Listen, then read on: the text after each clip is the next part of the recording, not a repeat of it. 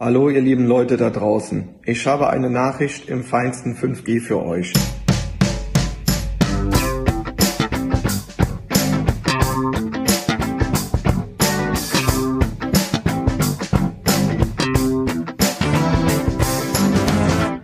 Hallo und herzlich willkommen zu einer neuen Ausgabe der Medienwoche, dem wöchentlichen Medienpodcast mit mir, Christian Mayer von der Welt und mit Stefan Winterbauer von Media. Hallo, in feinstem 5G. Das war Oliver Pocher eben. Dazu gleich mehr. Ja, wir haben äh, in dieser Ausgabe erstmals ein Schwerpunktthema ohne Corona, ist mir aufgefallen. Ja gut, erstmals seit ein, ja, so, seit ne? Wochen, genau. Äh, es ja. geht gleich um ja, die, äh, die, die, die Diversity in deutschen Redaktionen, Vielfalt, ja, wie vielfältig sind deutsche äh, Redaktionen. Dazu gleich ein Interview mit Konstantina Vassiliou Enz von den neuen deutschen Medienmacher Innen, äh, die haben dazu eine Untersuchung gemacht. Ja, aber im Moment, jetzt ganz bevor es losgeht, eine kleine ähm, äh, Feedback-Runde. Wir haben eine Mail bekommen von einem Hörer, vielen Dank dafür. Und der hatte noch zwei, drei Fragen. Da ging es zum nächsten Mal darum, dass ich wohl gesagt habe, in der vergangenen Sendung der Messenger-Dienst Telegram sei nicht verschlüsselt. Und das stimmt natürlich natürlich nicht so, äh, das ist falsch, ja, wenn ich das so gesagt habe. Was ich gemeint habe, ist immer so mit dem Sagen und dem Meinen, ja, ist, der ist nicht defaultmäßig Ende zu Ende verschlüsselt. Ja, man muss das bei Telegram immer erst einstellen, dass der Ende zu Ende verschlüsselt ist. Da gibt's eine relativ breite Diskussion über diese Sicherheit von Messenger-Diensten. Es ist auch, also es gibt ein Für und ein Wider. Äh, ich stelle dazu noch zwei Links in die Show Notes ähm, äh, wer sich dafür interessiert, kann sich da einlesen. Ich glaube, in a nutshell ist die Sache so, liebe Leute, man sollte generell diesen Diensten nicht hundertprozentig trauen. Ja, kann man, glaube ich, immer so sagen. Immer wenn man was den ins, Menschen, ja, ja, immer wenn man was auch, ins Internet mhm. stellt, Messenger, Facebook, egal was, immer ein bisschen vorsichtig sein.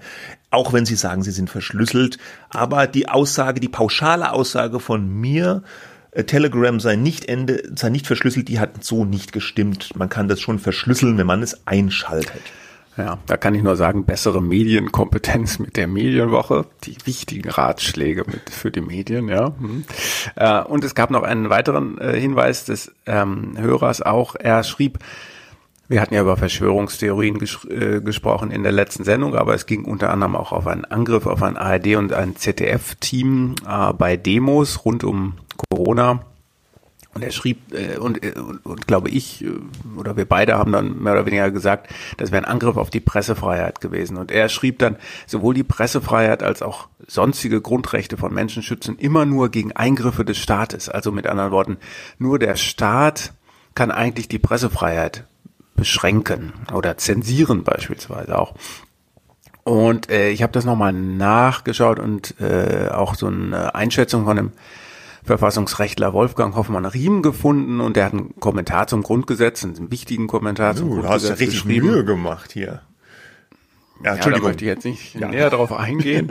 äh, aber äh, der hat nochmal geschrieben, dass äh, die, die also Pressefreiheit, Kommunikationsfreiheit hat er auch geschrieben, nicht nur der Abwehr staatlicher Beschränkungen, äh, dass damit nicht nur die Abwehr staatlicher Beschränkungen der mhm. Medien gemeint ist, sondern das ist so eine Art, er hat das Rundumfreiheit genannt, nicht nur äh, staatliche Bevormundung äh, steht dagegen, sondern jedwede Art der Bevormundung. Und ich würde jetzt mal interpretieren, dass auch äh, sozusagen ein, ein tätlicher Angriff auf ein Kamerateam eine, eine Form der Bevormundung darstellt. Eine handfeste also will Form heißen, die versuchen da was zu unterdrücken oder richten sich gegen die Presse.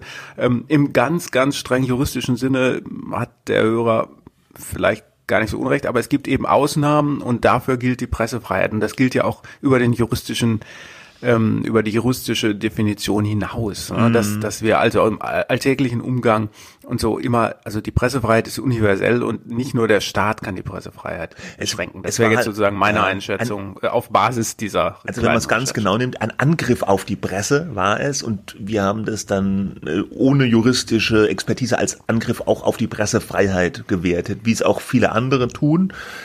Ich glaube auch, das ist okay. Ich meine, ja, aber gut, dass wir das jetzt nochmal hier differenziert haben. Und noch eine dritte Frage des Hörers, die war ganz einfach zu beantworten. Wo sind denn die Show Notes bei der Apple Podcast App? Äh, falls sich das noch jemand fragt, die findet man, wenn man auf die einzelne Folge geht, bei der Apple Podcast-App unter Details. Ja, da ist so ein kleines Details, da klickt man drauf, dann findet man die Shownotes. Gut. Ja, was uns äh, natürlich auch noch zu der Bitte führt, wer diesen Podcast mag und äh, weiterempfehlen möchte, immer gerne und bewerten und abonnieren auf den entsprechenden Plattformen. Und jetzt steigen wir ein. Steigen ne? wir ein in die Rubrik Kann das weg? Und es gibt gleich ein relativ komplexes Thema das allseits beliebte Hit-Thema Rundfunkbeitrag. Was gibt's da Neues? Ja, wir dachten ja eigentlich, das geht jetzt sozusagen seine geregelten Bahnen. Es gab diese Empfehlung der Finanzkommission, den Beitrag zu erhöhen auf 1836 von 1750. Die in einem ersten Schritt haben die Ministerpräsidenten der Länder, die ja die Medienpolitik machen, gesagt, okay, hm, einige Länder nicht so ganz überzeugt, aber mehr oder weniger zieht man mit. Das einzige, der einzige Ministerpräsident, der diesen Beschluss äh, nicht befürwortet hat, sondern sich nur enthalten hat, ist der Ministerpräsident Haseloff von Sachsen-Anhalt. Aber so, äh, das, das schien auf einem richtigen Weg äh, oder auf dem für die Rundfunkanstalten richtigen Weg zu sein. Ähm, jetzt kam allerdings Corona äh, dazwischen und massive ähm, ja, Rückgang der Wirtschaft, Einschränkungen, Sparungen und so weiter. Und es müssen noch äh, formal, die, jedes Landesparlament muss noch formal zustimmen. Und jetzt ist es gut möglich, dass beispielsweise wegen Sachsen-Anhalt und Thüringen äh, dass die mindestens diese beiden Länderparlamente dieser Erhöhung doch nicht zustimmen werden. In Sachsen-Anhalt ist das zuerst ja, gekippt. Auch die Linke äh, hat sich jetzt neben der CDU ähm, ausgesprochen, dagegen nicht das zu unterschreiben, nicht da, dafür für diese Erhöhung zu stimmen. Und dann gab es auch in dieser Woche noch einen Brief von einigen CDU-Bundestagsabgeordneten, darunter Carsten Linnemann, ähm, äh, den wir hier auch schon mal hatten, äh, die haben einen, einen Brief an die Ministerpräsidenten geschrieben, in dem sie eben gefordert haben, äh, dass äh, diese, diese Erhöhung nicht kommen soll. Ich habe diesen Brief äh, hier vorliegen und da schreiben die, in dieser Zeit passt eine Erhöhung der Rundfunkgebühren in keiner Weise, während überall gespart werden muss, das paraphrasiere ich jetzt, darf der Rundfunkbeitrag nicht erhöht werden und die Rundfunkanstalten sollten sich mal solidarisch mit den Gebührenzahlern zeigen. Aha. Und was bedeutet das jetzt? Meinst ist es realistisch, dass tatsächlich diese Erhöhung gekippt wird wieder? Ja, ich halte das zumindest für nicht unwahrscheinlich, weil äh, es eben auf jedes einzelne Bundesland ankommt. Ne? Wenn nur eins sagt, Thüringen kennen wir ja die schwierige politische Situation dort, äh, fragile Gebilde. Und, und Sachsen-Anhalt hat sich schon lange äh, sozusagen sehr, sehr skeptisch geäußert ähm, Haseloff, auch der Medienminister Rainer Robra, die haben immer wieder gesagt, ähm, wir wollen das eigentlich nicht, aber wir würden vielleicht zustimmen, äh, wenn man wirklich sagt, wir bleiben jetzt über Jahre und Gebühren, Beitragsperioden hinweg bei, bei dieser Summe. Und äh, ja, diese Corona, das könnte jetzt so eine Art Tipping Point sein, wenn man einfach sagt, nee, also das geht nicht, dass wir euch jetzt, dass die Beitragszahler euch noch mehr Geld geben und überall sollen sie eigentlich sparen. Also mhm. unwahrscheinlich ist es nicht. Und was passiert jetzt, wenn die einfach nicht zustimmen? Wie geht's dann weiter? Ja. Geht es irgendwie vor dann, Gericht? Ja, dann ne? kommt in letzter Instanz das Bundesverfassungsgericht, das eigentlich über die vergangenen Jahrzehnte immer, immer, immer ähm, pro äh, Rundfunkbeitrag und, und Anstalten und so entschieden hat die immer gesagt haben, äh, nee, das ist wichtig für die Demokratie aus verschiedenen Gründen. Äh, das, da kann man wahrscheinlich Abhandlungen, sind auch Abhandlungen drüber geschrieben worden, aber das ginge dann in letzter äh, Instanz vor das Bundesverfassungsgericht. Also meine Prognose wäre, dass wenn das vor das Verfassungsgericht geht, das auch wieder äh, durchgeht, die Erhöhung. Ja, die Erhöhung das ist Problem ja eh ist nur, dass sie dann die Erhöhung erstmal nicht äh, umsetzen können. Ne? Ja, klar. Mhm. Die ist ja, ich finde, ja, Corona solidarisch, aber ja, also es gibt immer viel Kritik an den öffentlich-rechtlichen, auch berechtigt, aber diese Erhöhung ist ja wirklich jetzt moderat, die da gefordert wird und ich finde. Moderat für den Einzelnen. Für den ne? Einzelnen. Also insgesamt ja. kommt da ziemlich viel Geld genau. zusammen, ne? wenn man es auf die über 40 äh, Millionen Haushalte ja, hochrechnet. Ja. Aber die, die Argumentation bezieht sich ja jetzt auch auf den Einzelnen. Die Argumentation richtig, ist ja so, die Krise ist da, alle Haushalte sind gebeutelt und äh, jetzt mal solidarisch zeigen für den Einzelnen. Und wenn ich jetzt da ein paar Cent mehr Rundfunkbeitrag bezahlen soll, ich finde das nicht so eklatant. Und äh, ich finde schon, dass man das eigentlich machen könnte, oder? Ist mehr ein Symbol, ja, das war ja auch schon, wir hatten darüber gesprochen, äh, für den Einzelnen, für die meisten Einzelnen ist es nicht so ein großes Ding, aber es hat ja mehr symbolischen Wert. Ne? Ja, ja, ja, ja. Aber gut, ich und glaube, das, das, wird jetzt ja. nochmal genutzt, hier die Corona-Karte von einigen interessierten Seiten dann einfach nochmal das Thema hochzuziehen. Ja, aber ja. du siehst ja, dass das Spektrum zumindest jetzt in Sachsen-Anhalt zwischen und Linke relativ groß ist. Und was man, glaube ich, noch kurz erwähnen muss, ist, dass der NDR gewissermaßen schon reagiert hat. Äh, die haben ja einen neuen Intendanten, Joachim Knut, und der hat jetzt gesagt, ähm, in Zeiten oder die Folgen von Corona werden so sein, dass wir noch mehr sparen müssen. Der Gedanke dahinter ist übrigens, dass man denkt, es werden vielleicht mehr Leute arbeitslos und werden deswegen befreit mhm. von dem Rundfunkbeitrag. Und deswegen sparen sie jetzt statt 60 Millionen im Jahr, was, wie es eigentlich geplant war, 75 Millionen und die streichen auch ein paar Sendungen. Also mhm. zum Beispiel das Bücherjournal, also gibt seit 30 Jahren und ZAP, das Medienmagazin, die Kollegen, schönen Gruß, sollen mehr im Internet machen mhm, und mhm. verlagern da äh, ihre Inhalte zunehmend da rein. Okay, ja. also es hat schon, bevor es äh, richtig akut wird, auch schon Auswirkungen. Das mit den Arbeitslosen ist natürlich, kann ich nachvollziehen, ja. ja äh, ich hatte beim, äh, beim Beitragsservice mal angerufen, äh, vor zwei Wochen schon, also das sind die, die unser Geld einziehen. Ja. Äh, oder denen die wir frühere Dauerauftrag. GEZ, ja. ja, genau, das heißt Beitragsservice und nicht ja. GEZ, ja. Es ist ein Service. Kann man nicht oft genug sagen. Ja, ja. Und die haben aber im Gegensatz zu anderen Ländern, ich glaube Österreich oder irgendein europäisches Land hat schon gesagt, uh, da haben wir signifikante Mindereinnahmen dadurch. Aber der ähm, Pressesprecher dort hat gesagt, das könnten sie in keiner Weise äh, jetzt schon solide sagen, wie viel da eigentlich dann hm. weniger in den Kassen landet. Ja, ja. Okay. Gut, wir, wir werden das Thema auf dem Schirm behalten. Genau. Und das mal weg. Jetzt ein, ein etwas boulevardeskeres Thema, wenn man das so sagen darf. Oliver Pocher, der Insta-Held der Stunde. Wir dachten, wir machen mal was kurz über ihn, weil er jetzt in den vergangenen Tagen auch verstärkt in die Schlagzeilen geraten ist. Oliver Pocher hat ja ein erstaunliches Comeback hingelegt. Der war mal eine Zeit lang fast weg vom Fenster, medienmäßig, TV-mäßig. Jetzt ist er wieder bei RTL gut unterwegs und er ist vor allem unfassbar erfolgreich auf Instagram. Und dieser Erfolg im Fernsehen jetzt geht auch ein bisschen mit seinem Instagram-Erfolg Hand in Hand. Der hat da 1,9 Millionen Follower, macht ganz fleißig Videos. Und diese Videos, die er macht, da äh, befasst er sich ganz oft mit Influencerinnen und Influencern, macht sich lustig über die in Anführungsstrichen deckt da so Werbesachen auf, die die vielleicht nicht ganz korrekt gemacht haben und ja in Anführungsstrichen entlarvt da das eine oder andere. Äh, da hat er Werbung, äh, ist das, äh, er sagt, äh, die ähm, zeichnen, die machen Werbung, aber sagen nicht, dass es Werbung ist oder was ist Ja, genau, sowas, ja, ja. Oder, oder mhm. halten sich da nicht an Richtlinien, ja, Schleichwerbung mhm. und so weiter. Und er hat da so ein eigenes Format, er nennt das Bildschirmkontrolle, ja. Das ist super low, ja, äh, äh, Aufwand. Also er steht da irgendwo anscheinend bei sich in der Wohnung und hält immer so ein iPad in die Kamera und redet dazu, auch mit ordentlich Hall, ja. Aber die Abrufzahlen dieser Videos sind immens. Der hat äh, ganz oft über eine Million Abrufe auf diesen Videos. Und das muss man sich tatsächlich ja mal reintun. Das ist, er erreicht auf Instagram mutmaßlich ausschließlich die junge Zielgruppe, ja, mit über einer Million Zuschauern auf diesen Videos. Und das sind ja äh, Reichweitenzahlen, die durchaus auf Augenhöhe mit äh, linearen TV sind. Ja, und ähm, also unfassbar erfolgreich, aber jetzt auch in die Kritik geraten, weil ähm, es gab einiges an Kritik von einigen Feministinnen, von einigen Medien, dass er diese Influencerinnen auf Instagram fertig machen würde, mobben würde. Er würde Doxing betreiben. Doxing, das ist, wenn jemand äh, Material, auch öffentlich zugängliches Material aus dem Internet äh, zusammenträgt und öffentlich macht gegen den Willen der betroffenen Personen.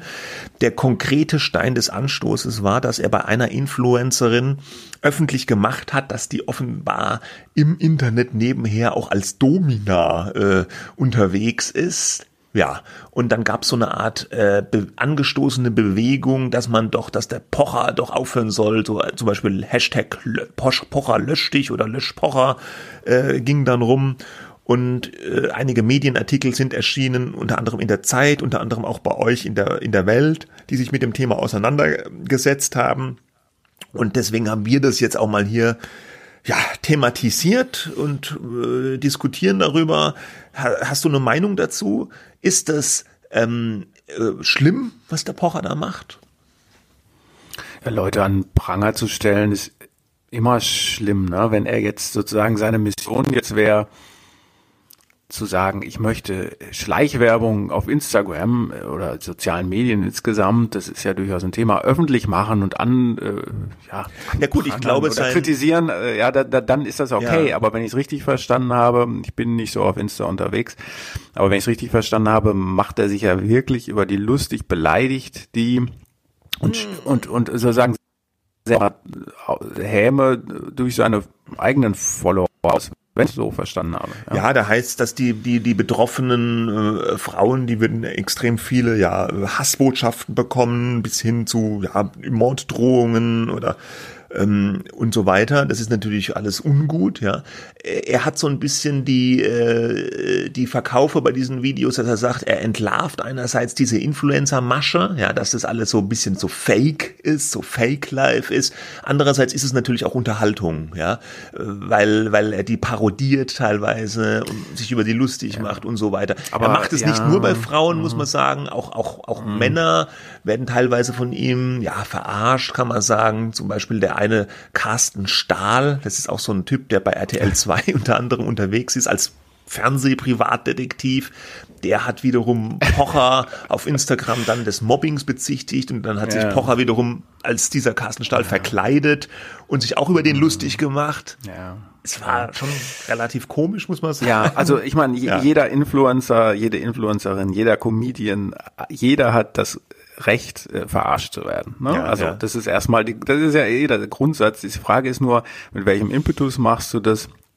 Und auch, äh, ja, ich meine, wie machst du es, ja? Und ähm, also du hast ja gesagt, bei uns war auch ein Artikel, meine Kollegin Hanna Lühmann hatte einen ganz aufschlussreichen Artikel geschrieben, wie ich finde, und da kam so ein Satz vor, der mir haften geblieben ist.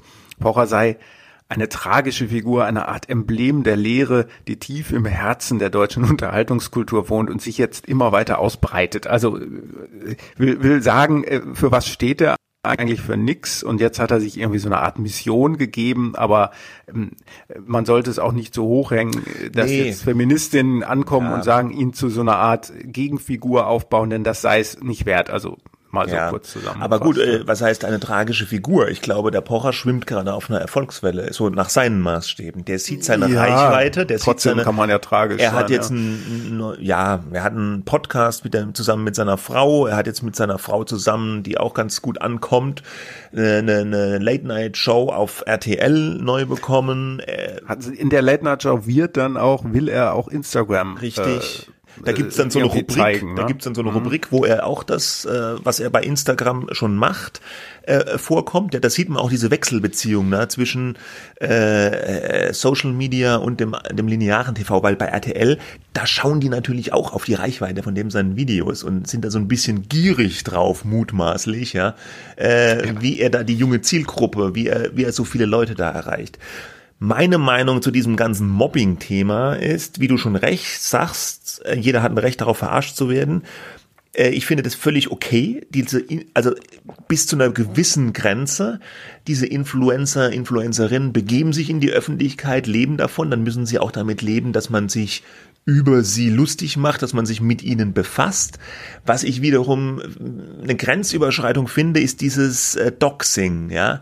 Wenn er jetzt diese eine mhm. Frau, wo er sagt, da okay, das sind zwar auch irgendwie öffentliche Informationen, aber so gezielt andere Infos aus dem Netz zusammentragen und bündeln und dann tatsächlich wie an den Pranger stellen. Das finde ich geht dann zu weit. Das würde ich jetzt nicht machen. Es ist aber immer eine Frage, es gibt ja keine Regeln, die einem das sagen, wie man, wann, wann geht man zu weit, ja. Es ist eine schwierige Frage. Vielleicht ist der Pocher da wie ein bisschen im Rausch und äh, der Reichweite auch und, und, und, und, und trägt es da zusammen. Da fehlt ihm vielleicht so ein bisschen der innere Kompass, das auch zu machen. Und ich finde, bei sowas merkt man auch manchmal, wenn die Leute das komplett alleine machen, solche Formate in Social Media, da fehlt manchmal das Korrektiv von so einer Redaktion, ja. wo nochmal jemand drauf guckt und sagt, ah, kann man das wirklich machen? Ist es eine mhm. gute Idee, da jetzt die auch noch so als Domina zu outen? Ist vielleicht ein bisschen, ja. Ja, und noch nicht mal, dass man Fragen stellt, sondern sagt, okay, das kannst du so machen, aber das bitte machst du nicht. Und das ist ja keine Zensur, sondern das ist einfach äh, nicht nur gesunder Menschenverstand, sondern das, das sind einfach die das kommunikativen ein, Regeln. So ein, genau, so, so ein Korrektiv ist, ist das.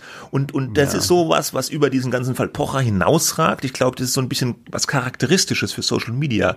So ein redaktionelles Korrektiv, das fehlt einfach oft, weil die Leute sind einfach loose da, die haben keinerlei äh, Gegenpart, der sich mal mit ihnen auseinandersetzt, bevor es veröffentlicht wird. Und dann findet diese Diskussion halt hinterher in der Öffentlichkeit statt und dann ist das Kind schon in den Brunnen gefallen. Ja, und in dem Maße wird die Zuspruch bekommen, also du hast ja gesagt, wie viele Leute sich die Videos anschauen, das wird ja als der reine Zuspruch empfunden, ja, der Anteil von denen, die sich das angeschaut und nach was für ein, was für ein Arsch, ja, äh, den kann man ja nicht messen, ja, außer vielleicht den Kommentaren. Aber in dem Maße, wie er merkt, er hat damit Erfolg, wird er natürlich weitermachen, bis einer kommt und ihm sagt, ja, das darfst du jetzt nicht. Aber diese Grenzen sind halt äh, sehr, sehr grau, ja. Mhm. Und ähm, das ist äh, sozusagen, vielleicht ist das so ein bisschen die Tragik. Ne? Also, dass er jetzt wieder sich da aus dem äh, Bekanntheitsloch gearbeitet hat und jetzt wieder äh, im Mittelpunkt steht, also diese Sendung hat ähm, und äh, dass er meint, diese Masche dann weiterdrehen zu, zu müssen. Ja, ja naja. okay. Gut, aber auch hier erstmal abgehakt. Und wir kommen zu einem, äh, zu einem, diesmal zu einem richtigen Giganten des deutschen Fernsehens, Thomas ja. Gottschalk. Er wird 70 Jahre alt. An diesem Montag, also am 18. Mai, wir nehmen am 15. Mai auf. Und ähm, ja, ich meine, kaum ein Moderator ist irgendwie bekannter, vielleicht noch der Günther Jauch, ja, sein, sein Kumpel.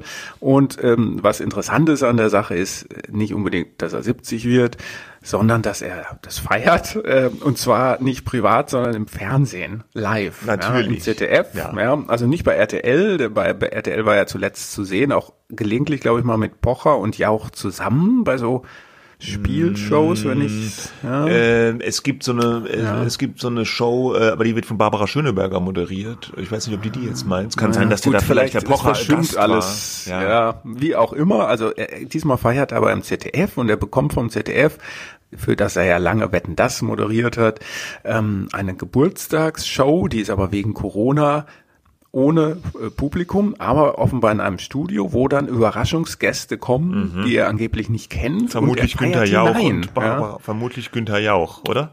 Und ich setze auf die Scorpions oder andere sozusagen so Rockbands. Ja. Ist ein großer Fan der Rockmusik. Mhm. Ah, also ich weiß es nicht. Und aber diese Sendung, das ist nochmal, das setzt dem Ganzen die Krone auf, finde ich, ist, äh, das wird irgendwie ab Viertel nach zehn im ZDF live übertragen und wird dann, man feiert sozusagen in den Geburtstag hinein und er hat selber schon gesagt, ähm, das ist öffentlich-rechtliches Reality-Fernsehen vom Feinsten. Ein Mann wird vor den Augen des Publikums 70, sagt Gottschalk über Gottschalk. Ja, toll. Äh, äh, er hat auch gerade im Handelsblatt ein Interview gegeben, wo er sich über dieses ganze Streaming-Gedöns ein bisschen äh, lustig gemacht hat. Das wird, seiner Meinung nach, wird's nichts mit dem Streaming. er ist, glaube ich. Hat er das so gesagt? Ja, ich paraphrasiere, ja, sinngemäß, ja. Die, mhm. die, die, die, die Senderchefs sollen doch wohl nicht glauben, dass sich irgendwelche jungen Leute hinsetzen und dann in aller Freundschaft auf dem, auf dem Laptop-Monitor gucken.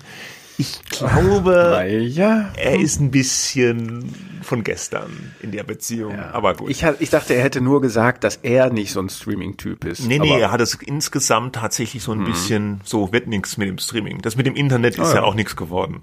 Ja. Und ähm, ja, es soll ja dieses Jahr noch eine Wetten das auf Neuauflage geben, ne? mit, mit Tommy Gottschalk zum Jubiläum einmalig, auch im ZDF. Schauen wir mal, ob die zustande kommt. Die ist am 6. Äh, nee, am irgendwann im November, Anfang November, November ne? ist die terminiert, mhm. ja, in, in Offenburg, ja. Aber wetten das ja, kann man auch schon wieder eine Wette ja. drauf abschließen. Ja. Und ganz kurz noch News von Gabor Steingart, dem umtriebigen äh, Nachrichten, Medien, Start-Upper mit dem Schiff. Ja, der hat ja so ein Medienschiff, das ist jetzt endlich zu Wasser gelassen worden die äh, Media Pioneer One oder so ähnlich heißt es, ähm, muss leider Corona-bedingt jetzt auch erstmal mit, mit sehr wenig äh, Besetzung und Besatzung auskommen. Äh, dieses schippert jetzt so fast leer von Nordrhein-Westfalen nach Berlin. Da soll es dann kreuzen und parallel mit dem Schiff hat er jetzt auch sein Bezahlmodell gestartet. Da gibt's jetzt eine Webseite, die heißt thepioneer.de und die Inhalte kosten alle Geld und nicht wenig. Also das reguläre Abo kostet 25 Euro im Monat und man kann das hochschrauben Schrauben bis auf, Achtung, 833 Euro im Monat. Das ist so eine Art Unterstützer-Abo, ja. Weiß man, warum diese Summe? Ich weiß Eigentlich? es nicht, ja. Wahrscheinlich haben sie sich irgendwas überlegt. Äh, ich weiß es jetzt nicht, aber würde mich mal interessieren, wie viele Leute das abschließen. Wird man aber sicherlich keine Zahlen bekommen. Das interessiert viele, äh, glaube ich, und man kann dazu erstmal nur eines sagen, äh, hoffentlich klappt's und zweitens erstmal ja schön, dass es auch endlich mal was zu bezahlen gibt, ne? denn bislang war halt eben alles kostenlos, was Steingart mit seinem Medienunternehmen angeboten hat. Werbung will er auch nicht haben, findet es irgendwie eh geht. Ja. Ja, schauen wir mal. Bon Chance von dieser Stelle. So, bevor wir jetzt mit unserem Hauptthema weitermachen, Vielfalt in deutschen Medien, eine kurze Pause für Werbung. Wir sind gleich zurück. Unser heutiger Partner im Medienwoche-Podcast ist Blinkist und die haben jetzt für kurze Zeit einen 25% Rabatt auf ihr Jahresabo für alle Hörer von Medienwoche. Blinkist bringt die Kernaussagen von über 3000 Sachbüchern auf dein Smartphone, darunter die neuesten Ratgeber, zeitlose Klassiker und viel diskutierte aktuelle Bestseller aus mehr als 25 Kategorien. Mit Blinkist kannst du dir das Wichtigste aus diesen Büchern in nur 15 Minuten entweder anhören oder durchlesen. Jeden Monat kommen circa 40 neue Blinks dazu. Das Ganze übrigens nicht nur auf Deutsch, sondern auch auf Englisch. Im Moment gibt es, wie gesagt, eine Aktion exklusiv für Medienwoche-Hörer. Auf blinkist.de slash Medienwoche erhaltet ihr nämlich 25% Rabatt auf das Jahresabo Blinkist Premium. Ihr könnt vorher natürlich alles testen, kostenlos für sieben Tage. Nochmal die Adresse blinkist.de slash Medienwoche. Alles zusammengeschrieben, blinkist, b-l-i-n-k-i-s-t.de slash Medienwoche. Alle Informationen findet ihr auch noch einmal in den Shownotes. So, das war die kurze Werbeunterbrechung. Wir sind wieder da mit unserem Hauptthema. Es geht um die Vielfalt in deutschen Redaktionsstuben. Die neuen deutschen MedienmacherInnen, du siehst, ich mache schon diese Gender Gap Pause, ich versuche mich daran zu gewöhnen, haben eine Untersuchung in Auftrag gegeben. Ähm, es geht um ja, geschlossene Gesellschaft in der Chefredaktion. Ähm, äh, die Untersuchung wurde ehrenamtlich durchgeführt, dann von der Google News Initiative mitfinanziert und begleitet von der Technischen Hochschule Köln äh, wissenschaftlich. Es ist in, der erst, in erster Linie eine, eine Befragung von Chefredakteurinnen und Chefredakteuren in Deutschland äh, wo gefragt wurde, wie steht's denn äh, mit der äh, Diversity, der Vielfalt, Leute mit Migrationshintergrund, Leute mit Behinderungen, äh, äh, Frauen, ja, in der Redaktion. Ich habe dazu gesprochen mit Konstantina Vassiliou Enz. Sie ist Vorsitzende der neuen deutschen Medienmacherinnen und hier ist das Interview. Bitteschön. Hallo, Konstantina Vassiliou Enz von den neuen deutschen Medienmacherinnen. Sie Innen, sagt man. So sagt man das. ja, Gender ähm, Gap.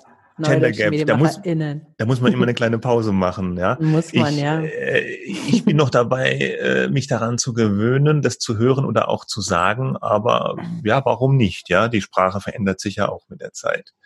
Vielleicht ganz kurz, bevor wir zum Thema äh, Diversität in den Redaktionen kommen, ein Wort zu den neuen deutschen MedienmacherInnen. Ähm, was ist das für ein Verein? Wofür stehen Sie?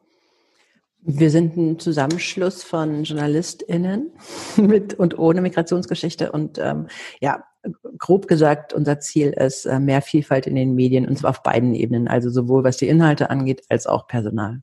Mhm. Das Medienpersonal, das ja doch ähm, schon noch recht homogen ist für ein Einwanderungsland wie Deutschland, eine Einwanderungsgesellschaft, wie wir sie sind. Genau, und das haben Sie jetzt auch untersuchen lassen, äh, eine Untersuchung, eine Befragung, da geht es um die Vielfalt in deutschen Redaktionen.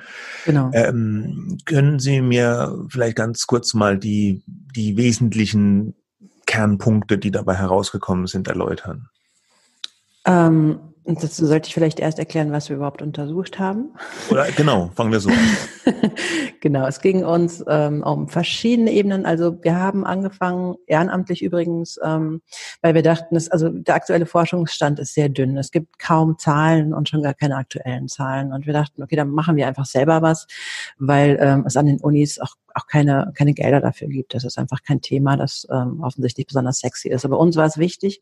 Also haben wir ähm, selbst angefangen und ich dachte, am sinnvollsten ist es und am einfachsten und vor allem am machbarsten ist es, ähm, die ChefredakteurInnen ähm, anzufragen und zu gucken, wie viele haben da eigentlich Migrationshintergrund. Nicht nur, nicht nur, weil das äh, möglich ist, dass, ähm, also so biografische Daten eben auch ähm, anderweitig zu kriegen und zu recherchieren, sondern auch, weil das halt die Entscheider und Entscheiderinnen-Ebene ist. Da werden, wird irgendwie Programm gemacht, da werden Personalentscheidungen getroffen. Und wir dachten, gucken wir uns das mal an, wir können es machen und das ist tatsächlich eben eine sehr entscheidende Stelle. Und ähm, haben angefangen und haben das per Mail-Befragung und gleichzeitig, also wir haben zuerst recherchiert, haben äh, erstmal festgelegt, ähm, was so die 126 ähm, größten oder 122 Redaktionen und 126 ChefredakteurInnen, die wir untersucht haben von den reichweitenstärksten Medien, und zwar aller Medienarten, also Print, Online, öffentlich-rechtliche ähm, Hörfunk, Fernsehen und ähm, haben die, die Migrationshintergründe sozusagen der ähm, Chefredakteurinnen untersucht ähm, und Chefredakteure und haben dann ähm, aber auch per Mail-Umfrage erstens mal uns versichert, dass das richtig ist, was wir recherchiert haben, aber zum Zweiten auch Fragen gestellt, ähm, die so ein bisschen ein, mit denen wir so ein bisschen eingrenzen konnten, was gibt es eigentlich an Zahlen? Und ähm, wir haben gefragt, kennen Sie den Anteil der JournalistInnen mit Migrationshintergrund in Ihrer Redaktion? Und wenn ja, wie hoch ist er? Wird er irgendwie erfasst? Und wir haben eine ähm, einen Appell, eine Resolution des DJV hergenommen, ähm, wo der DJV appelliert hat an Medienunternehmen, ähm, ihre Redaktionen der, der Zusammensetzung der Gesellschaft entsprechend zu besetzen. Also ähm, und unbesehen ähm, sozialer Herkunft, ähm, Ethnizität haben die das genannt, ähm, äh, sexueller Orientierung, ähm, äh, Menschen mit Behinderung, also alle, alle Diversity-Dimensionen sollten sich eigentlich in den Redaktionen wiederfinden. Das war ein Appell des DJV. Wir haben den zitiert und haben gesagt, was haltet ihr eigentlich davon? Also was ist, wie beurteilt beurteilen Sie diese Resolution? Und haben eben aus den Antworten rausziehen können, okay, wie, wie ist so das Mindset, ist das, eine, ist das ein Thema für, für ähm, ChefredakteurInnen oder nicht? Wie stehen Sie dazu? Und haben natürlich auch ähm, die Zahlen abgefragt, die Sie haben oder eben nicht haben. Das ist das, was wir untersucht haben, äh, per Erhebung, ne, die Quali Quali quantitative Teil. Und dann haben wir aber auch noch ähm, wissenschaftliche Interviews aufgesetzt, zusammen mit ähm, Professor Dr. Christine Horz von der Technischen Hochschule Köln und haben ähm, noch qualitative Interviews geführt mit ähm, eben vier Chefredakteuren und einer Integrationsbeauftragten und haben beides ausgewertet und daraus eben unsere Erkenntnisse gewonnen. Oh, Moment, das war meine Tastatur. Genau, und da kam ja jetzt vor allem für diese Frage, wie ist es um die Vielfalt bei den Chefredakteuren bestellt? Innen muss man ja fast nicht sagen, auch ähm, äh, ein recht eklatantes Ergebnis raus, nämlich es sind sechs Prozent. 6,4 Prozent. Also ähm, in die Zahlen, einen, die einen was Migrationshintergrund jetzt haben, oder? Genau, das ist das ist ähm, eine Definition, mit der wir jetzt nicht so ganz glücklich sind, aber es ist einfach eine, eine, eine feststehende Definition vom Statistischen Bundesamt, die ähm, jeder und jede kennen müsste und die einfach sehr sehr klar ausformuliert und ausdefiniert ist. Und darum haben wir uns an den Migrationshintergrund gehalten. Man könnte ja auch finden People of Color oder schwarze Menschen oder von Rassismus betroffene Menschen oder so, aber das ist zwar eigentlich eine, eine, eine gute Kategorie, aber sowas wie in Großbritannien, wo man eben nach äh, Black, Asian, Minority, Minority Ethnics äh, zählt und, und Daten erhebt, sowas gibt's halt bei uns noch nicht. Also haben wir uns an den Migrationshintergrund gehalten. Und Migrationshintergrund hat jemand, ähm, wenn er oder sie selbst oder mindestens ein Elternteil nicht mit deutscher Staatsangehörigkeit geboren ist. Mhm. Und von den paar, die jetzt einen solchen Migrationshintergrund hatten, ist es auch noch so, dass die, ich glaube alle, wenn ich es richtig im Kopf habe, äh, aus europäischen aus aus dem europäischen Ausland kommen, die, die Elternteile jeweils, oder? Ja, und das ist vor allem, also die Hälfte ähm, der äh, acht ChefredakteurInnen, es sind sechs Männer, sechs Chefinnen, äh, sechs Chefs und zwei Chefinnen, die kommen aus Nachbarländern, also Dänemark, Österreich, Liechtenstein, Niederlande, sowas. Und dann gibt es noch ähm, einen Griechen, ähm, einen, einen Migrationshintergrund aus Rumänien, ähm, von einem Elternteil. Ähm, Italien haben wir noch dabei. Und was fehlt mir jetzt noch? Hm, Moment, ich muss mal nachgucken. Das ist zu klein geschrieben. Habe ich jetzt alle schon aufgezählt? Ja, aber auf jeden Fall, wir haben das Bild ungefähr, ja. Das eine ist jetzt ja nicht, ja, genau. nicht so wichtig. Ähm, ähm, ja, also Irland. Das, Irland war Irland, okay. Ja. ja. Also das Ergebnis ist relativ deutlich. Jetzt, Sie haben ja schon gesagt, ähm, ich, ich, glaube, das Ziel ist, es soll ja auch in den Redaktionen, in den Medien sozusagen so ein Bild der Gesellschaft irgendwie abgebildet werden, auch Vielfalt abgebildet werden. Wir haben irgendwie einen bestimmten Prozentsatz an Menschen mit Migrationshintergrund in der Bevölkerung, irgendwie irgendwas zwischen 20 und 25 Prozent, glaube ich. 25,5 sogar. 25,5 und eben nur so einen mhm. ganz kleinen Teil äh, ja in den Chefredaktionen. Ähm, aber mal jetzt davon abgesehen, dass man sagt, okay, äh, kann man das überhaupt so eins zu eins abbilden, dass man sagt, wir müssen auch jetzt über 20 Prozent Leute mit Migrationshintergrund in Chefredaktionen haben oder auch nochmal noch mal weiter gefragt, ist Diversity, ist das so ein Wert an sich? Ist das, warum, oder Nee, lassen Sie mich mhm. anders fragen. Warum ist es überhaupt so schlimm, ja, dass die ganzen keinen Migrationshintergrund haben, aus Ihrer Sicht?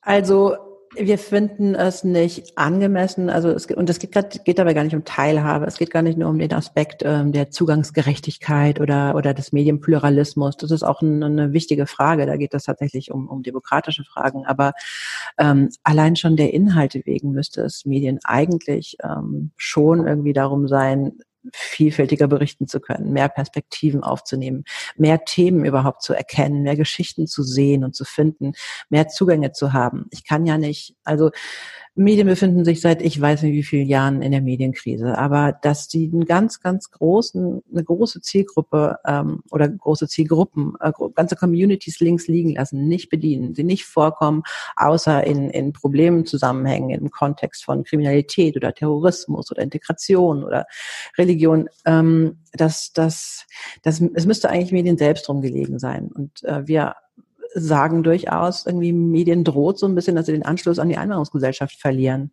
weil sie eben weil sich die Menschen wieder in ihren Redaktionen wiederfinden, aber auch nicht in ihrer Berichterstattung, also eben auch nicht in den Geschichten, die wir bringen. Hm. Das ist ja beides. Ähm, und mal abseits von den Chefredaktionen, ähm, Sie haben jetzt Chefredakteur Chefredakteure und Chefredakteurinnen befragt. Ist dabei auch mhm. irgendwie was rausgekommen, wie es abseits der Chefebene aussieht? Ist das besser geworden in den Medien selber? Gibt es da heute mehr Menschen vielfältiger mit Migrationshintergrund als früher? Hat sich da äh, wenigstens was getan? Dazu gibt es keine belastbaren Zahlen, aber ich glaube schon, dass wir alle sagen können, dass es zumindest, also dass, dass ähm, Menschen aus Einwanderfamilien zumindest sehr viel sichtbarer geworden sind als noch vor 20 Jahren. Ähm, Moderatorin, Kolumnistin, Reporterin und so sieht man inzwischen viel, viel häufiger als früher noch.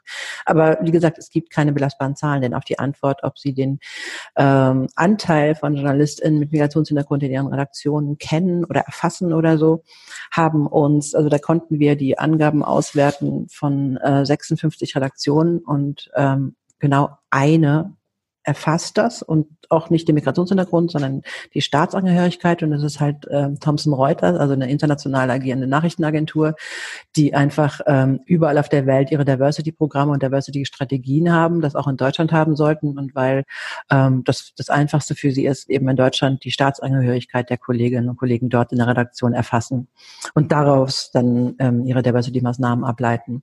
Aber alle anderen eben nicht. Also es gibt keine Daten, es gibt keine Zahlen. Und es wäre jetzt ähm. auch eine erste zentrale Forderung von Ihren und von Ihrem Verein, oder? Dass man das erstmal anfängt, überhaupt zu erfassen, zu gucken, wer ist da und wo kommen die her? Ja, Also das ist natürlich ein, ein bisschen zwiespältiger Wunsch, weil äh, man kann sich da, also wer will das schon, irgendwie so gezählt zu werden und genau nach irgendwelchen Dimensionen oder sogar sexueller Orientierung irgendwie einsortiert werden. Aber zum einen sind solche, sind werden solche Daten immer stets irgendwie komplett anonym und anonymisiert erfasst. Und zum zweiten, ähm, da muss man, muss man in den sauren Apfel beißen, so fühlt es sich manchmal an. Ohne Daten bewegt sich nichts. Ohne eine Grundlage, die ich habe, weiß ich ja gar nicht wohin. Also ich kann mir doch keine Ziele setzen, wenn ich nicht weiß, wovon ich ausgehe. Wie, wie soll das gehen? Und wie soll ich auch die Erreichung dieser Ziele ähm, verstehen oder erfassen können? Wenn ich nicht weiß, ähm, von wo aus ich meinen Weg gehe, dann weiß ich auch nicht wohin. also es ist, es ist, und das, man, man sieht es ja auch so ein bisschen an der Gleichstellung der Frauenjournalismus. Ähm, auch da braucht es, also ohne Zahlen kommt man einfach nicht weiter und das sieht man eben durchaus auch bei vielen anderen, ähm, vielen anderen, in vielen anderen Bereichen und Berufen. Wir glauben schon, dass es Zahlen geben sollte und wer nicht gezählt wird, der zählt halt auch nicht. Mhm. Darüber hinaus noch weitere äh, Forderungen, die Sie jetzt haben aufgrund auch dieser Untersuchung, wo Sie sagen, ähm, das wären jetzt konkrete Maßnahmen, die wären mal nötig, um dieses Ziel mehr Vielfalt äh, zu erreichen?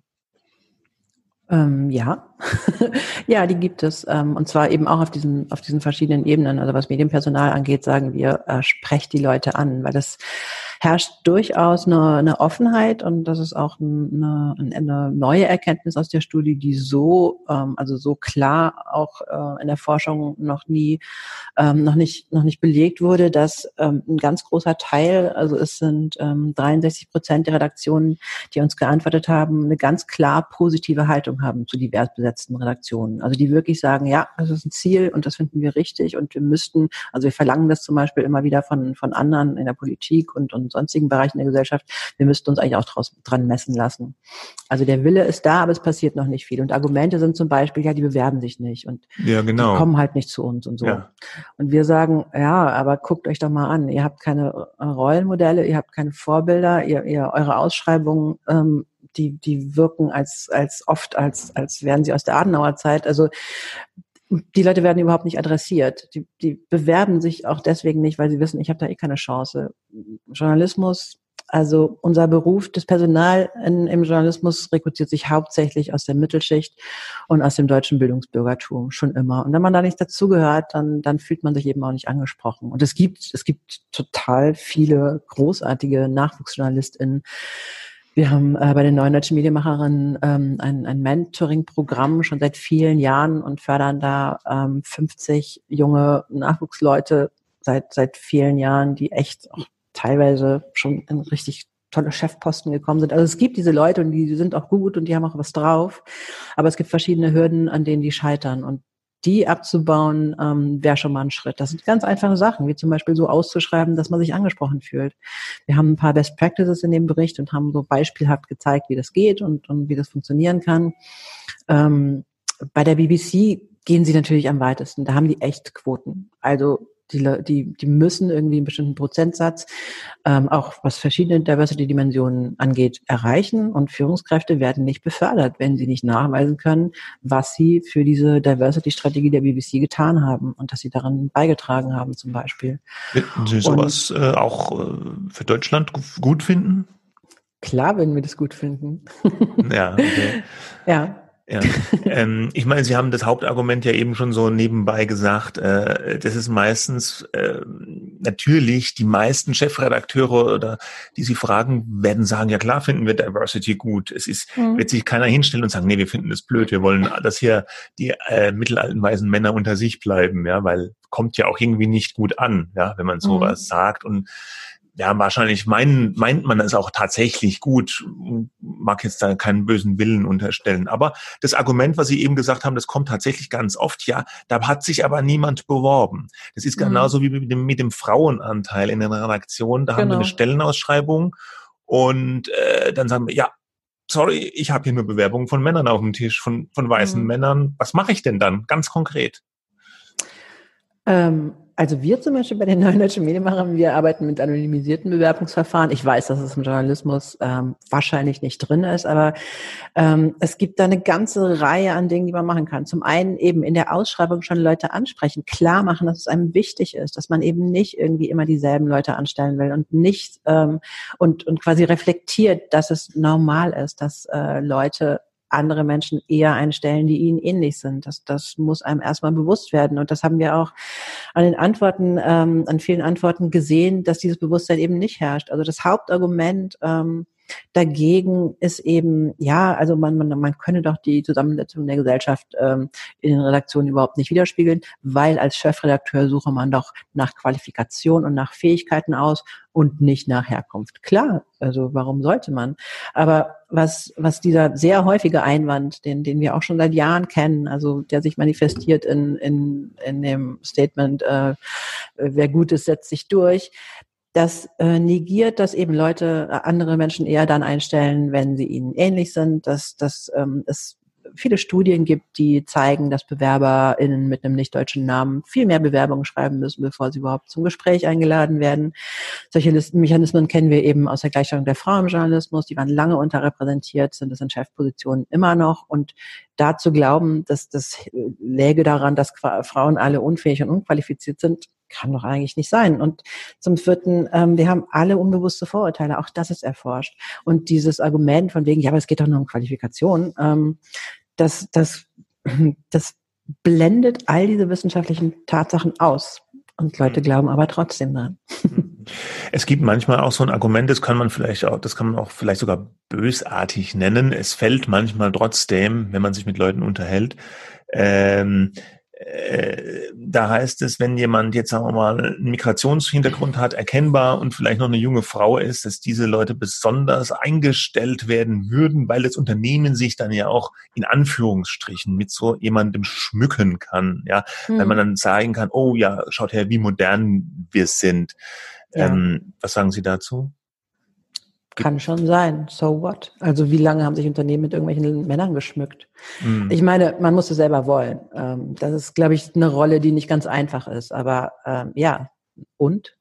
Also auch diese, diese Vorurteile gegen, gegen, gegen Quoten, ich, was die Leute ausblenden, ist, dass Quoten nur bei gleicher Qualifikation greifen. Also es wird dann jemand angestellt, der, der, der schlecht ist und nicht qualifiziert ist, sondern es wird jemand eingestellt, der dieselbe Qualifikation hat, aber der sonst vielleicht übersehen worden wäre oder der sonst vielleicht weniger, eine weniger große Chance gehabt hätte, weil er oder sie erstmal beweisen muss, dass äh, die Deutschkenntnisse tatsächlich in Ordnung sind, obwohl man eine deutsche Schulbildung oder Unibildung hatte dass man nicht irgendwie, das wird auch oft unterstellt, dass man nicht irgendwie eigentlich eine Agenda hat und irgendwie agitieren will oder so, sondern wirklich Journalismus machen will.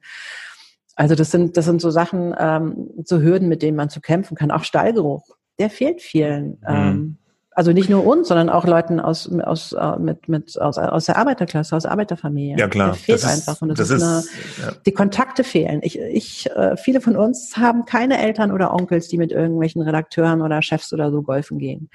Ähm, es sind ganz, ganz viele, viele kleine ähm, Dinge, die dazu beitragen. Das ist ja das. Dass es schwerer ist, wenn man nicht dazugehört. So. Genau, Sie haben das ja auch noch eben auch schon angesprochen. Dieses, was oft ja Medien vorgeworfen wird, ist, dass sie sich in so einer Blase bewegen. Was Sie eben auch gesagt haben, die Medienmenschen, die Journalisten kommen häufig aus einem ähnlichen gesellschaftlichen Umfeld, obere Mittelschicht, mhm. gehobenes Bürgertum, Akademiker, Eltern politisch tendenziell eher linksliberal, eher urbanes Umfeld. Und dann äh, ist so eine Art, ja, eine gewisse Ähnlichkeit in der Denke oder in der Weltsicht einfach äh, da in den, in den Redaktionen. Sind es die gleichen Mechanismen, die bei, bei jetzt äh, Leuten mit Migrationshintergrund auch greifen, würden Sie sagen? Also, dass solche Leute nicht so, das andere, also dass ich, das Arbeiterkind nicht so vertreten ist in der Redaktion ja. wie das äh, Kind von jemand, wo das eine Elternteil aus dem Ausland kommt. Ähm, ja, das ist sehr ähnlich. Also auch JournalistInnen mit Behinderungen geht das sehr ähnlich und, und ähm, vielen anderen, die, die quasi solchen Minderheiten angehören. Klar, das sind sehr oft ähm, ganz ähnliche Muster.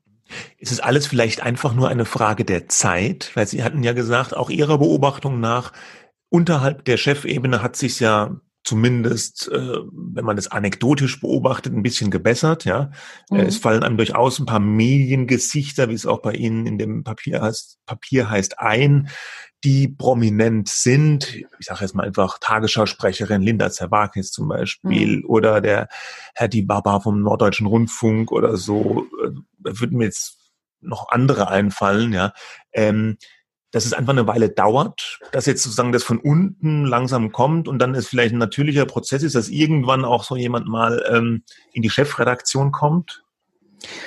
Ähm, natürlich dauert das, also es dauert sowieso eine Weile, aber allein schon die demografische Entwicklung ist so, dass, dass man sich fragen muss, ja, wo, wo, wo wollt ihr denn eure Leute noch hernehmen? Also in den vielen Großstädten haben weit über die Hälfte der eigengeschulten Kinder an Migrationshintergrund.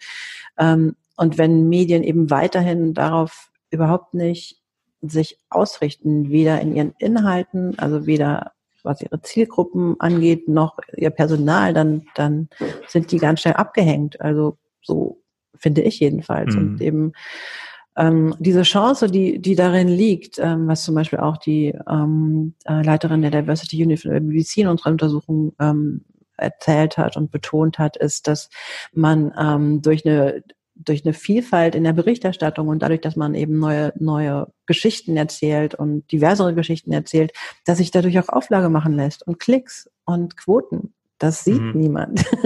Und das ist schon ein bisschen verrückt. Also, und das ist bewiesen. Also die Vogue hat ihre Auflage gesteigert, nach, seitdem sie irgendwie viel mehr Geschichten über People of Color macht. Bei der BBC war es nachvollziehbar ähm, in, einer, in einer ganz bestimmten traditionellen Sendung, also Doctor Who, eine Serie, die seit 50 Jahren läuft.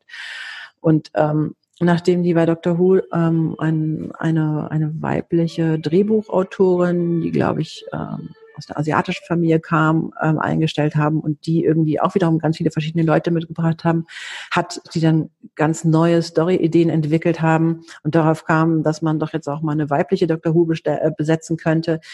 Ähm, also in, in, in dieser ganzen Folge ähm, haben sie ganz viele neue Publikumsgruppen und ähm, Quoten bei ganz anderen Menschen dazu gewonnen für Dr. Who. Und das sind das sind ähm, auch Dinge, die man beobachten kann, die sind, die sind belegt und dass das niemand sieht, verstehe ich nicht so ganz.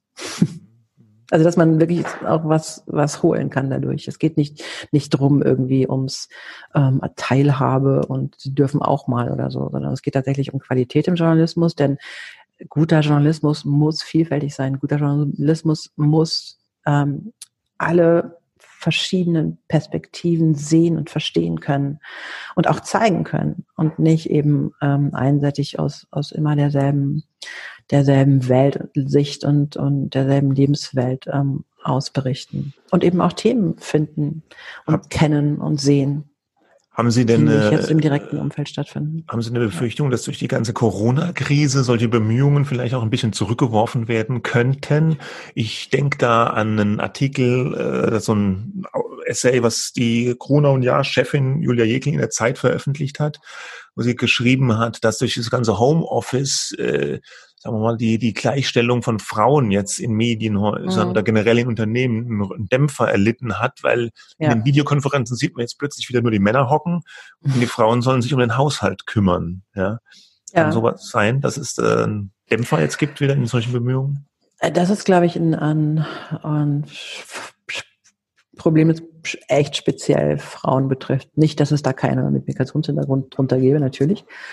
Ähm, ich habe, wenn es um die Inhalte geht, eigentlich eher so ein bisschen Hoffnung, ähm, dass aus der Corona-Krise eben was anderes zu lernen ist, nämlich dass das seriöse, ähm, faktenbasierend berichtende Medien tatsächlich ähm, äh, gebraucht werden und ernst genommen werden. Gucken sich die Quoten der Tagesschau und der, der, der seriösen ähm, Medienseiten an. Es, es ich, ich glaube schon, dass man daraus lernen kann, dass zum einen irgendwie wir Populismus und Extremismus nicht brauchen in den Nachrichten und zum anderen, dass das tatsächlich faktenbasierte, evidenzbasierte Berichterstattung durchaus ähm, seinen Wert hat und dass wir viel mehr auch über, über Wissenschaft berichten sollten und darauf hören sollten. Mhm. Und ähm, das wäre schon schön, wenn wir das aus Corona und aus der Berichterstattung und dem, wie Medien im Moment funktionieren und wahrgenommen werden, lernen könnten. Sind denn unterschiedliche Mediengattungen unterschiedlich weit, was die Vielfalt betrifft? Ich habe da so eine mhm. persönliche Theorie, ja, aber ich will erstmal hören, was Sie, was Sie meinen. Ja, auch eine persönliche Theorie, weil das kann ich natürlich nicht belegen. Ja. Eben, es gibt keine Zahlen, aber ähm, der private äh, äh, Rundfunk, also Privatfernsehen vor allem, war schon sehr viel früher, sehr viel weiter. Ich meine, schauen Sie sich die, die Gesichter an, die ProSieben repräsentieren. Da ist, glaube ich, die Hälfte hat auch teilweise oder zum großen Teil einen sichtbaren Migrationshintergrund. Da ist das ganz selbstverständlich und die sind auch angewiesen auf, äh, auf junge Zielgruppen und die erkennen sich darin wieder und die erkennen sich nicht irgendwie in, in einer Runde ähm, eben von alten weißen Männern wieder. Mhm. Also der, ähm, Privatfernsehen hat es schon viel früher begriffen und umgesetzt. Ja, Arabella Kiesbauer, ein ganz frühes genau. Beispiel genau. bei ProSieben. Ne? Hm? Ja. Genau. Und am schlimmsten meiner, meiner anekdotischen Beobachtung nach Tageszeitungen, oder? Ja. Mhm. Ja. ja. also wenn man wenn man sich die alten Zahlen anguckt, die ähm, aus der aus der Forschung, da gibt es ja ähm, 2000 2005 und 2006 und 2009. Also die, die ähm, zeigen das schon ganz deutlich. Ähm, 2006 ähm, lagen, war das so, dass in 84 Prozent der Zeitungsredaktionen ähm, Deutsche ohne Migrationshintergrund unter sich waren. Da war gar niemand. Ja, und Männer natürlich vor allem auch. Ja. Das kann ich nicht, also dazu habe ich keine Zahlen da, aber ich glaube, sie liegen da nicht falsch. Ja, warum glauben Sie, ist das so? Haben Sie da eine Theorie? Ähm, was die Frauen betrifft? Ja, Oder? generell, dass Tageszeitungen immer noch so, ich sage jetzt mal, von, ja, von, von weißen Männern äh, gemacht werden. Ähm, es gibt eine ganz schöne Andeutung in einer Studie von 2015. Äh, Horst Pöttger, also der hat vor allem Medien NRW untersucht und da ähm, zeigte sich so ein bisschen, dass die, die Tageszeitung eben sich noch viel mehr so als die großen Hüter der deutschen Sprache sehen und diese Unterstellung, dass wenn man äh, aus einer anderen Familie kommt, einfach nicht richtig, einfach nicht gut genug Deutsch kann. Das wird der Leitkultur und das ist doch unsere, das ist doch diese unsere Sprache und so. Das wird dann immer wieder unterstellt und was ganz lustig war in diesen Interviews, die er da geführt hat mit personalverantwortlichen Redakteuren, dass die Zeitungsleute gesagt haben, ja nein, also bei uns muss man, also da muss man wirklich hundertprozentig Deutsch. Und ähm, die sollen doch lieber zum Radio gehen, da ist es nicht so wichtig. Und die Radioleute haben gesagt, na, bei uns, da hört man das ja sogar viel mehr. Also bei der Zeitung, da, da sieht man das nicht, da ist, da werden bei der Zeitung eigentlich viel besser aufgehoben. Mhm. Aber eben dieses Argument ähm, von, von äh, vielen Zeitungs- oder einigen Zeitungsleuten, dass das ähm, mit der Sprache einfach viel, viel wichtiger sei im Print. Das ja. Ja, ist, glaube ich, schon ziemlich relevant. Und ich habe noch den Verdacht, aber das ist jetzt auch wieder eine Privattheorie, weil ich glaube, Tageszeitungen sind noch sehr, sehr hierarchisch organisierte Strukturen, ja, die sehr auf so Machtausübung teilweise ausgerichtet sind. Anders vielleicht als eine Radio- oder eine Fernsehredaktion. Aber keine Ahnung, ob das stimmt, die dann vielleicht so männliche Verhaltensweisen eher ein bisschen begünstigen. also ich habe ja auch in ähm, Redaktionen, an verschiedenen äh, Rundfunkredaktionen gearbeitet. Also ich kann das jetzt nicht, ähm, ich kann jetzt nicht sagen, dass es da nicht so wäre. Da ging es auch hierarchisch zu. ja. ja, okay. Durchaus. Ja, klar. Gut, ähm, zum Ende hin vielleicht nochmal persönlich gefragt. Sie selbst äh, haben ja, äh, Ihre Eltern oder ein Elternteil war, war griechisch, oder? Mm, wir sind beide griechisch. Ich bin auch in Athen geboren. Ich bin Sie sind in Athen total, okay. Also mein Sohn hat auch noch, der ist, der ist so deutsch wie eine Weißwurst, aber hat auch Migrationshintergrund. Okay. Mhm. Haben Sie denn selbst mal im Berufsleben Nachteile erlebt aufgrund Ihrer Herkunft? Ähm, also ich, ich habe ein Weilchen gebraucht, bis ich, bis ich das gemerkt habe. Also ich kann mich erinnern, ähm, im Volontariat, ich habe damals im privaten Rundfunk volontiert und wir waren, damals gehörten private ähm, Hörfunksender meistens den Zeitungsverlagen, den ansässigen. Und ich habe mit den Zeitungsvolontären ähm, zusammen ähm, Unterricht gehabt und wir sollten dann einen Kommentar schreiben, alles Mögliche irgendwie abliefern. Und ich kann mich erinnern, dass ich äh, damals noch ziemlich gut war mit Kommasetzung und so.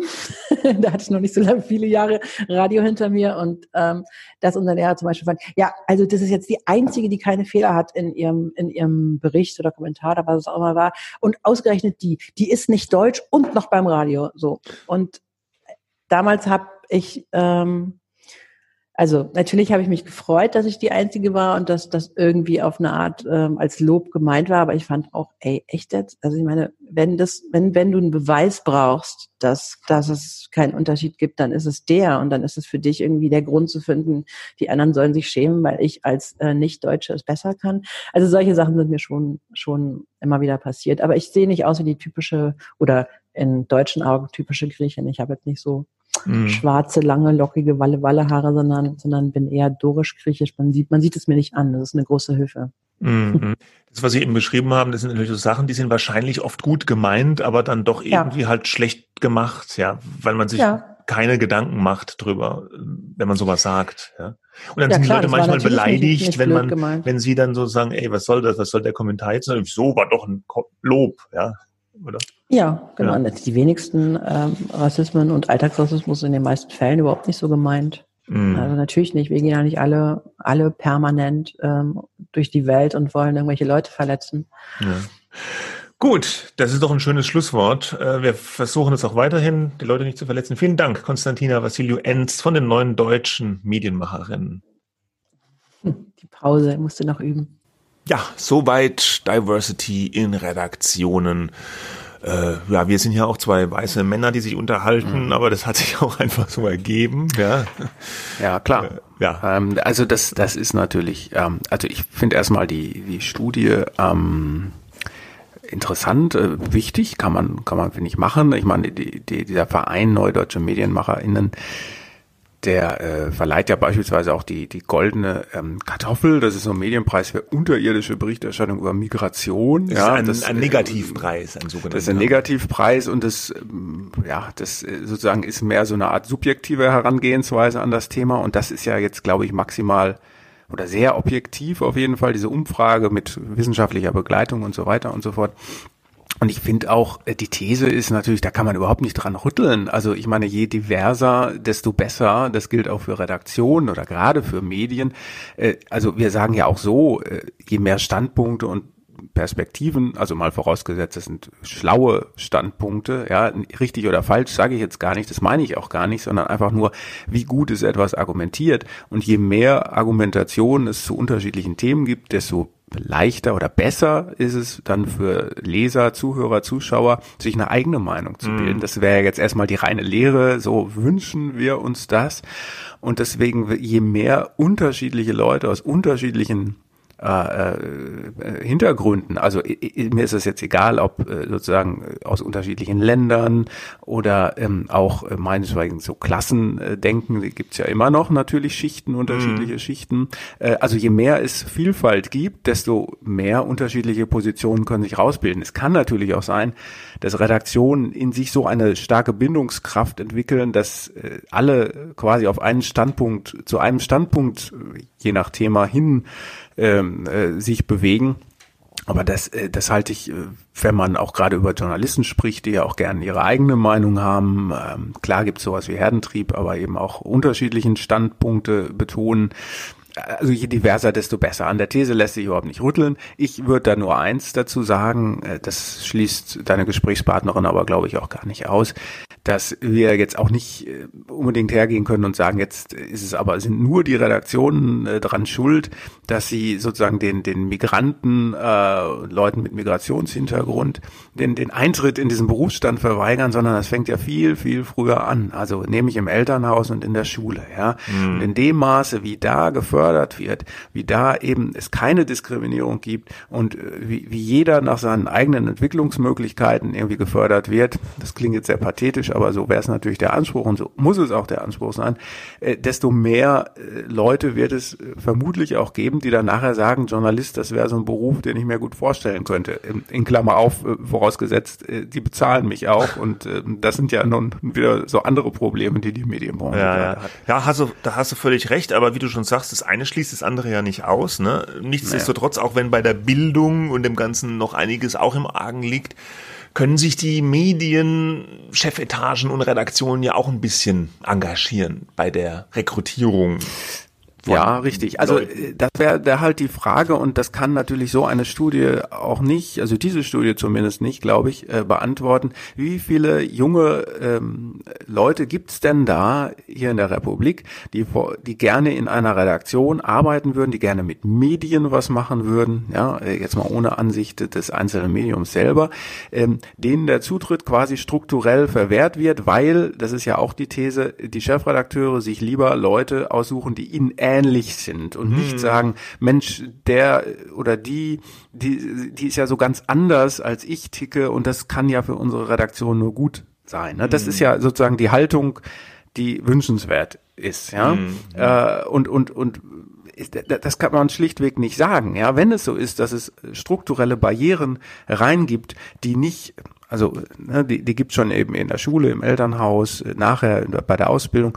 Aber wenn es strukturelle Barrieren gibt, die in den Verlagen und, und Medienunternehmen zu finden sind, die das verhindern, dass diese Leute diesen Beruf ergreifen können, äh, dann ist das natürlich eklatant. Ähm, ich glaube, die wird es sicherlich immer wieder geben, aber ich weiß nicht, ob das so institutionell ist, weil genau wie ihr ja auch gesagt habt, das Privatfernsehen hat das schon längst gecheckt, ja, dass das ein Vorteil sein kann. Mhm.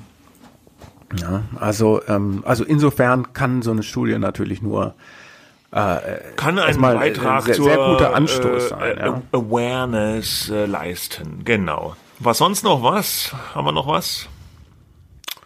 Du hast ja, noch was gesehen?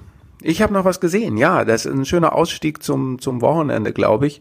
Ähm, es gibt jetzt, du kannst jetzt wenn du möchtest, natürlich nur Geburtstagsgrüße bestellen bei ja, Prominenten, ich traue mich fast das nicht zu sagen, bekannten Menschen aus Film, Funk und Fern und Sport. Beim Wendler? Und dieses, äh, der Wendler ist, glaube ich, nicht in dieser Liste drin. Das Ding heißt Memo, ja, das ist so ein Startup und der Gründer kommt aus Schweden und da kann man sich sozusagen Grußbotschaften von Promis äh, einsprechen lassen, ja. Von welchen Promis denn?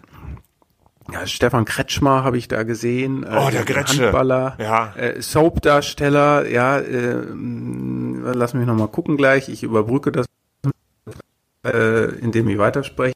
Äh, oh, äh, Weise, hier habe ich es gefunden, äh, bizarr äh, kostet das äh, dann, nicht bizarrerweise kostet es Geld, sondern man kann sich dann diese Promis anschauen ja, äh, auf der Seite von Memo und äh, die, da steht dann gleich ein Preis dabei. Ne? Also das geht irgendwie von fünf Euro so ungefähr hin zu, äh, ich glaube, 50 ist so. 5 so Euro ist dann der Z-Promi, ja.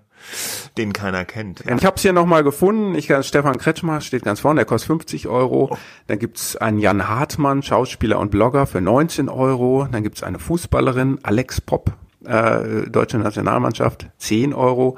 Ähm, Lukas Schmidt, Schauspieler von Sturm der Liebe für 15 Euro und wen haben wir hier noch? Äh, Alida Kuras, Moderatorin, die kennen wir glaube ich noch aus Big Brother. Äh, Big aber Brother. Auch, auch nur wir Älteren, ja.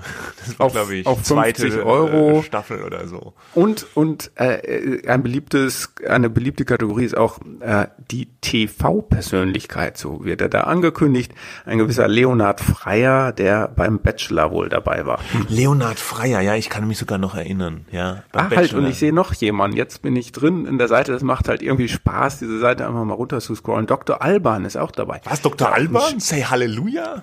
Ja, ist auch, der ist ja auch Schwede, glaube ich, ne? Und ja. äh, deswegen gibt's da vielleicht Verbindungen äh, zum Gründer, Dr. Alban, auch 50 Euro bist du dabei. Der ist auch Zahnarzt, glaube ich, Dr. Alban heißt es immer. Das wäre der singende oder rappende Zahnarzt. Nee, nicht, ne? Der singende Zahnarzt. Ja. ja, ja, ja. Und jetzt auch noch mit Grußbotschaft. Okay, alles klar. Mhm. Also vielleicht, Memo heißt das. Äh, vielleicht ja. eine Anregung. Wir sind durch für diese Woche. Ja, äh, schöne Grüße auch an Dr. Alban und den Wendler. Am 26. November startet übrigens die Doku-Soap Der Wendler heiratet. Er lässt sich vorher noch die Nase operieren, aber das nur am Rande. Wir sind wieder da nächste Woche, oder? Es ist zwar Brückentag, aber wir werden senden. Nicht in Berlin. Ach, ihr habt aber gar keinen diesmal bei euch. Siehst du, das gleicht sich alles wieder aus. Letztes Mal haben wir ja. gesendet an dem Feiertag zum Kriegsende, der es nur in Berlin gab. Mhm. Und auch was leicht nie wieder geben wird. Und äh, jetzt äh, seid ihr dran. Ja. Genau, okay. Bis nächste Woche. Tschüss. Bis dann.